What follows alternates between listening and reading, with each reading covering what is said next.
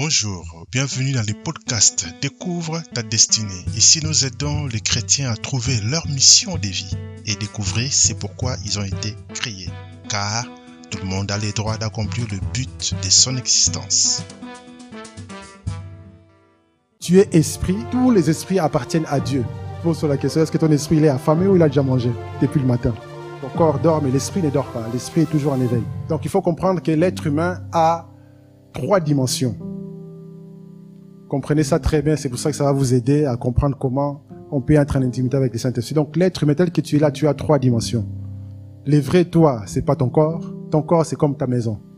C'est comme euh, les Juifs parlent de la tente. Ma maison, c'est ma tente. Ton corps, c'est comme ta maison. En réalité, on est plus conscient de notre corps que de notre esprit. Ton esprit, la plupart des gens ne sont pas conscients de leur esprit. Mais quand tu rêves, c'est là que tu es conscient de ton esprit. Ce que tu vois dans les rêves, c'est ton esprit qui voit, c'est pas ton corps. Ton corps est endormi, tu dors. Mais tout ce que tu vois dans les rêves, c'est ton esprit qui est en activité. Ton corps dort, mais l'esprit ne dort pas. L'esprit est toujours en éveil. Parce que quand on est là, il y a tellement de bruit, il y a trop d'activité, le cerveau ne sait pas se focaliser sur ton esprit. Il est focalisé sur tout ce qu'on voit ici. Ce qui fait que on n'est pas conscient de l'esprit. On est plus conscient de nos émotions, de notre intellect, de notre mental, de notre corps physique. On a faim. Ah, j'ai peur. Ah, je suis, suis triste, etc. On est plus conscient de ça, de nos émotions et de notre corps mais on n'est pas vraiment conscient de notre esprit. Et je vous expliquerai comment être de plus en plus conscient de l'esprit.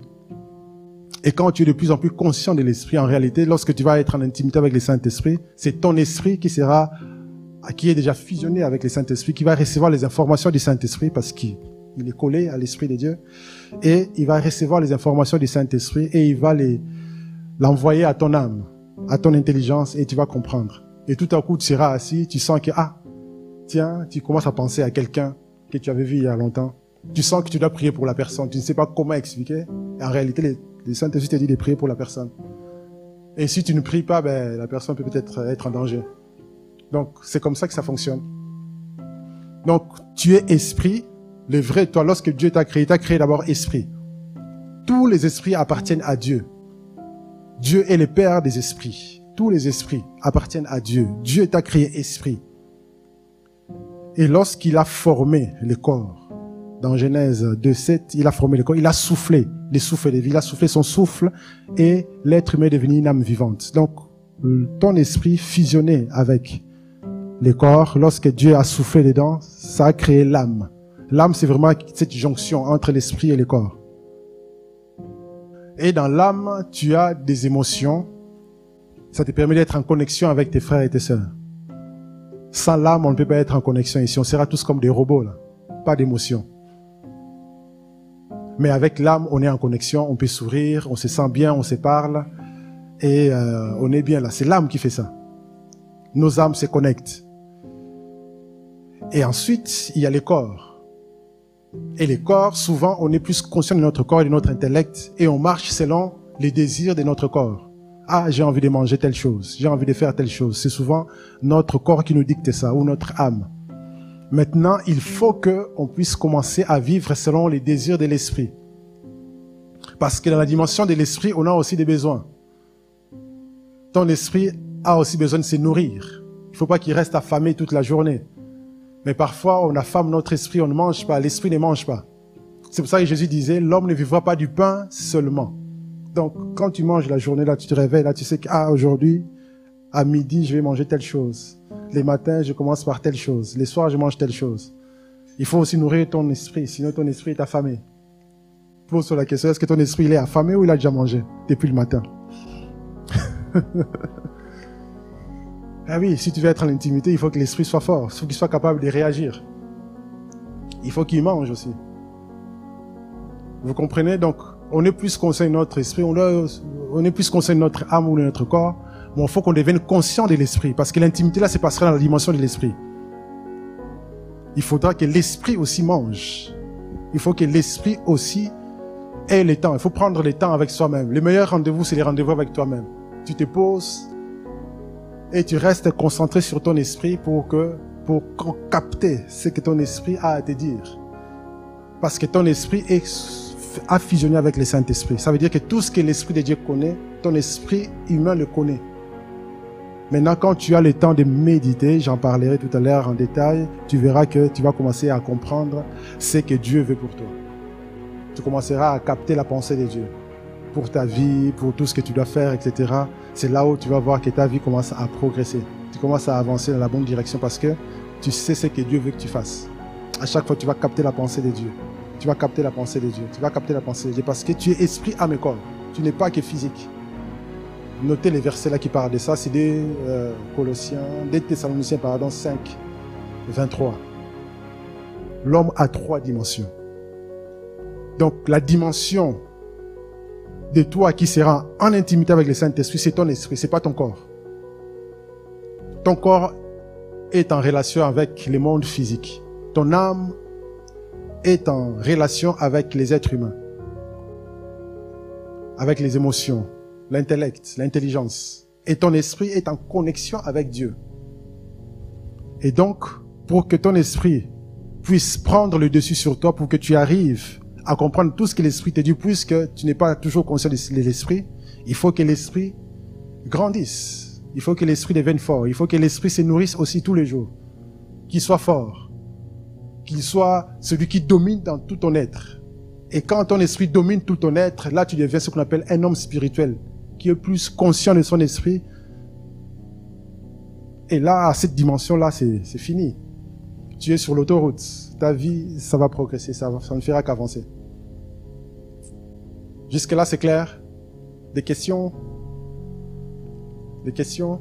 Donc, dès, que, dès Thessaloniciens 5, 23 nous parle que non, que tout ton être, esprit, âme et corps, soit trouvé irrépréhensible devant Dieu. Parce que le vrai toi, c'est ton esprit. Et Dieu dit dans, Jésus parlait à la femme samaritaine dans Jean 4, verset 24, il dit que Dieu est esprit. Et il veut que ceux qui l'adorent l'adorent en esprit et en vérité. Donc si l'adoration c'est en esprit et en vérité, la prière aussi c'est en esprit, parce que Dieu est esprit. Donc l'intimité là qu'on veut développer avec les seigneurs, c'est dans la dimension de l'esprit. Donc si tu veux devenir intime, commence maintenant à te nourrir de ton esprit, à éduquer ton esprit, à former ton esprit, à faire grandir ton esprit, à devenir de plus en plus conscient de ton esprit, à entraîner ton esprit. Et c'est là que tu vas commencer à vivre des choses extraordinaires avec les seigneurs. Et c'est là que le Saint-Esprit maintenant va jouer un rôle. Mais avant d'aller jusque-là, je vous montre un passage. 1 Corinthiens 6, verset 17 dit, mais celui qui s'unit au Seigneur devient, lui, un seul esprit avec lui. En réalité, lorsqu'on devient enfant de Dieu, il faut que l'Esprit de Dieu, le Saint-Esprit, il va fusionner avec ton esprit humain. Tu deviens même esprit. Ça veut dire que à l'intérieur de toi, l'esprit de Dieu fusionne avec le Saint-Esprit, avec ton esprit, pour que il puisse te guider tous les jours. Parce que tu as besoin du Saint-Esprit tous les jours. Il y a des décisions à prendre. Est-ce que je dois épouser telle personne? Est-ce que je dois suivre telles études? Est-ce que je dois investir dans telle euh, branche, dans telle chose? Est-ce que je dois acheter une maison ici ou de l'autre côté? Est-ce que je dois partir en vacances à Bora Bora ou à Tahiti? Il faut demander au Seigneur. Est-ce que je dois acheter telle veste ou telle veste? Ça peut aller jusque-là. Oui, hein? ça peut aller jusque-là. Il y a des personnes qui ont développé une telle intimité que même pour manger là, il sait à quelle heure il doit manger. Parce que il est en permanence en connexion avec le Saint-Esprit il y a des choses pour lesquelles on a, nous-mêmes, au fait, on, on refuse d'écouter les seigneurs. On prend nos propres décisions. Ah, je vais faire ça, je vais faire ça, je vais faire ça, je vais faire ça. Mais en réalité, lorsque tu veux vraiment savoir ce que Dieu veut, tu commences à te poser et à laisser les seigneurs, tu verras que ça sera différent. Maintenant, les pièges, c'est quoi? Quand tu te poses, tu commences à poser des questions au Saint-Esprit, il prend son temps. Ah, il n'est pas comme un micro-ondes rapide. Hein. Tu poses des questions, il est là, il, il attend toi, tu aimerais faire telle chose. Tu as déjà ton calendrier. Ah, je dois faire ça, faire ça, faire ça. Tu poses la question et il te répond pas, il te répond pas. Malheureusement, on est impatient et on fait notre propre choix. Parfois, vaut mieux rater les opportunités. Aujourd'hui, je, me suis rendu compte, je préfère encore rater les opportunités que de faire des mauvais choix. Parce que de toutes les façons, si je marche avec Dieu, la restauration existe. Dieu va me restaurer. Mais quand tu fais certains mauvais choix, les prix à payer, c'est dur. Hein? Ah oui, c'est dur. Moi, j'ai investi dans un truc, là, je regrette encore jusqu'à maintenant. On m'a parlé d'un projet, un business, et puis voilà. Je me suis dit, waouh, quelle opportunité. Si j'ai fait ça, franchement, je deviens presque un rentier. Quoi. J'aurais euh, travaillé moins et j'ai ce business-là qui va tourner. J'aurai l'argent qui va rentrer. Alors, je me suis dit, je vais le faire. Et pendant que je le faisais, à un moment donné, j'ai senti des doutes dans mon cœur. J'ai pas eu pris le temps de me poser et de laisser le Seigneur choisir. Parce que c'est toujours comme ça. On t'appelle, ah, faut faire ça, faut faire ça, faut faire ça. Tu cours à chaque fois. Ah, on a une réunion là. Oh, on doit faire ça, on doit faire ça, on doit faire ça. Ah, il faut venir. On est dans les bruits. On ne prend pas le temps d'écouter Dieu. J'ai senti un petit doute là, mais au lieu de prendre le temps, rien du tout. Jusqu'à ce qu'à un moment donné, ah, les projets capotent, ça n'a pas marché. Et là, je me rends compte que j'ai perdu énergie, beaucoup d'argent. Et je regrette. Parce que je n'ai pas pris le temps de poser. Un moment, il vaut mieux être en retard. Tu dis aux gens, attendez, je ne suis pas prêt. Fais attendre les gens. Oh, parce que les gens vont te presser. Hein. Ils te pressent parce qu'ils savent que non, si tu investis là, et aussi, ils prennent leur part, etc. Bref, chacun a sa commission. Mais si tu prends le temps, tu te poses, même si tu rates l'opportunité, tu auras d'autres opportunités. Tu en auras d'autres. Donc, il faut toujours prendre le temps d'interroger les seigneurs. Prendre le temps parce que le Seigneur veut nous guider. Ce qu'il veut, c'est nous guider. Ce qu'il veut, c'est vraiment nous montrer la voie à suivre. La même chose pour les études. Faut pas attendre que non, euh, la rentrée c'est dans deux semaines, tu commences à demander au Seigneur qu'est-ce que je vais faire? Commence maintenant. Si tu sais que tu feras l'université, commence maintenant à demander au Saint-Esprit qu'est-ce que je vais faire comme étude? Tu veux te marier un jour, commence maintenant que tu es jeune, tu as le temps de savoir comment tu vas te marier, avec qui, etc. Commence maintenant. Si tu le sais, tu verras que quand les gens viendront, des prétendants de tout genre, tu sauras que c'est pas eux. Tu sauras exactement avec qui. Et tu seras tranquille. Tu vas pas perdre ton temps. Tu vas pas perdre ton temps parce que tu sais exactement comment et avec qui faire. Mais ça demande beaucoup de temps. L'intimité avec le Seigneur, en fait, c'est pas du vite fait. C'est pas du vite fait parce que tu peux être dans sa présence pendant longtemps et il ne dit rien. Tu dis, ah non, je vais jeûner là, je vais aller entendre Dieu. J'ai fait ça souvent des nuits de prières là. Jusqu'à le matin, tu attendais la réponse, toujours pas. Et du coup, le lendemain matin, tu dois prendre une décision. Je fais quoi? Qu'est-ce que je fais? Ok. Je reporte ou je ne reporte pas? Et c'est là où parfois, tu vois, il faut vraiment toujours dépendre du Seigneur. Et parfois, Dieu va parler de différentes manières.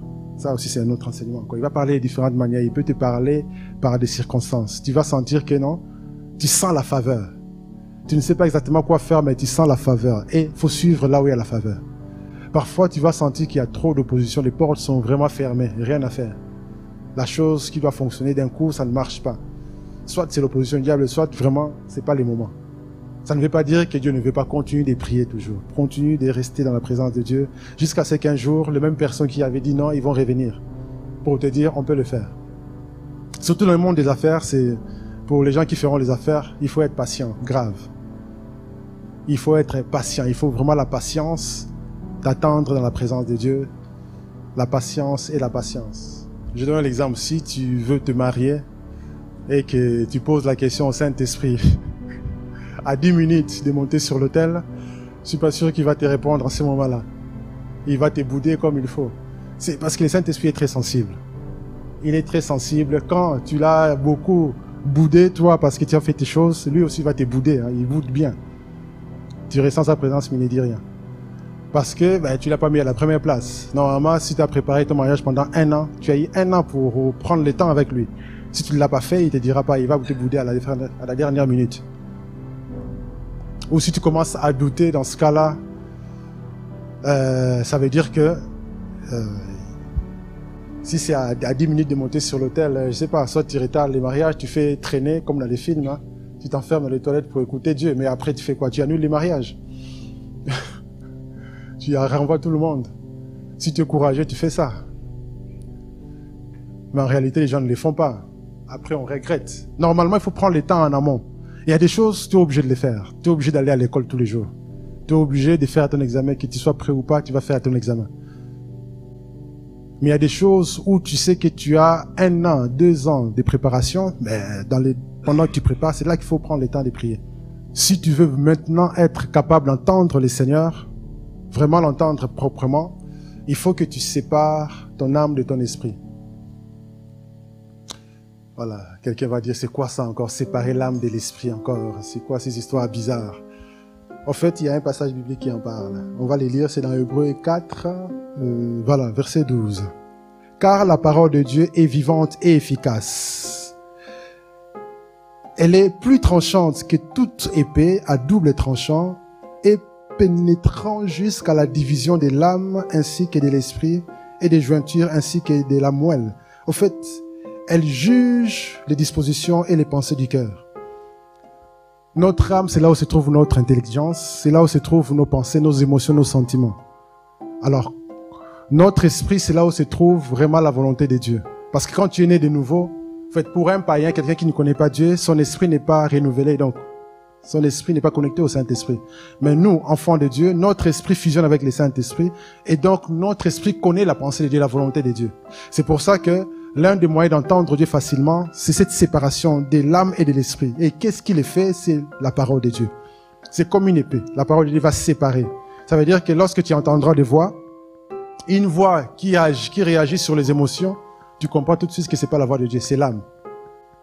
Une voix qui ne réagit que sur l'intelligence, la compréhension, tu comprends que c'est la voix de l'intelligence, c'est l'âme. Mais ce qui n'a ni sentiment ni émotion, ça c'est la dimension de l'esprit. Ça c'est la voix qui vient de Dieu, c'est la voix de ton esprit. C'est comme ça que tu feras la différence entre la voix qui te parle, si c'est la voix de Dieu ou la voix de tes émotions, ou c'est ta tête, ou c'est ton intelligence qui te parle.